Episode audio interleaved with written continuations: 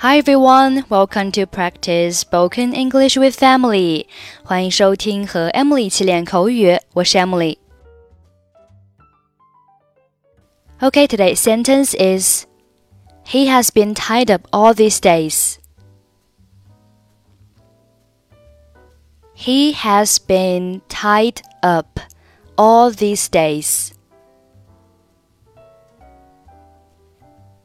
He has been tied up all these days.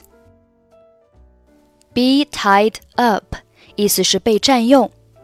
Somebody be tied up 字面上理解是某人被占用，其实它的意思是某人很忙。所以 He has been tied up all these days 意思就是他这几天都很忙。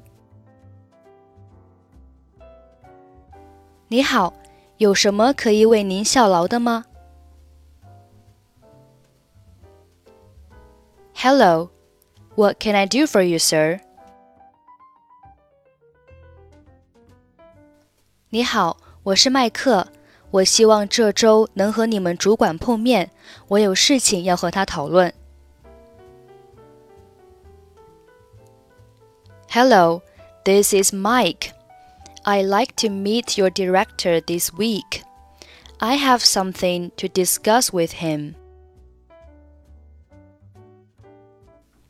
你已经和他约好了吗？Have you made an appointment with him already? 没有，如果需要的话，那我就约个时间。 I'm afraid not. I like to make one if necessary. 他这几天都很忙，你最好约一下时间。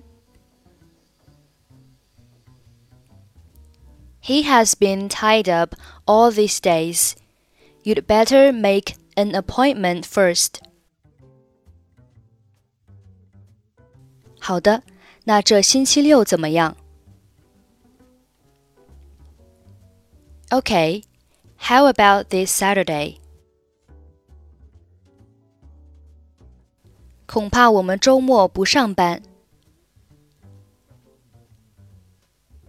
I'm afraid that we are off duty on weekends. 那他星期五有空吗？Would he be available on Friday? 我看看，星期五有个电话会议，他要到下午四点之后才有空。Let me see. There will be a telephone conference on Friday. He won't have any openings until 4 p.m. 那星期五下午五点可以吗 ？Would 5 p.m. on Friday be alright? 我想可以。I think so. Hello, what can I do for you, sir? Hello, this is Mike. I'd like to meet your director this week. I have something to discuss with him. Have you made an appointment with him already? I'm afraid not. I like to make one if necessary. He has been tied up all these days.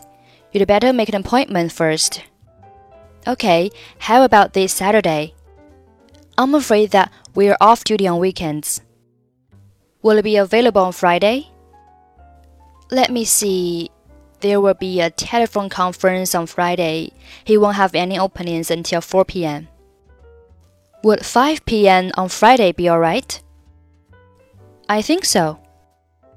Okay, that's it for today. 获取更多地道美语发音秘籍，欢迎关注微信公众号“英语主播 Emily”。I'm Emily. I'll see you next time. Bye bye.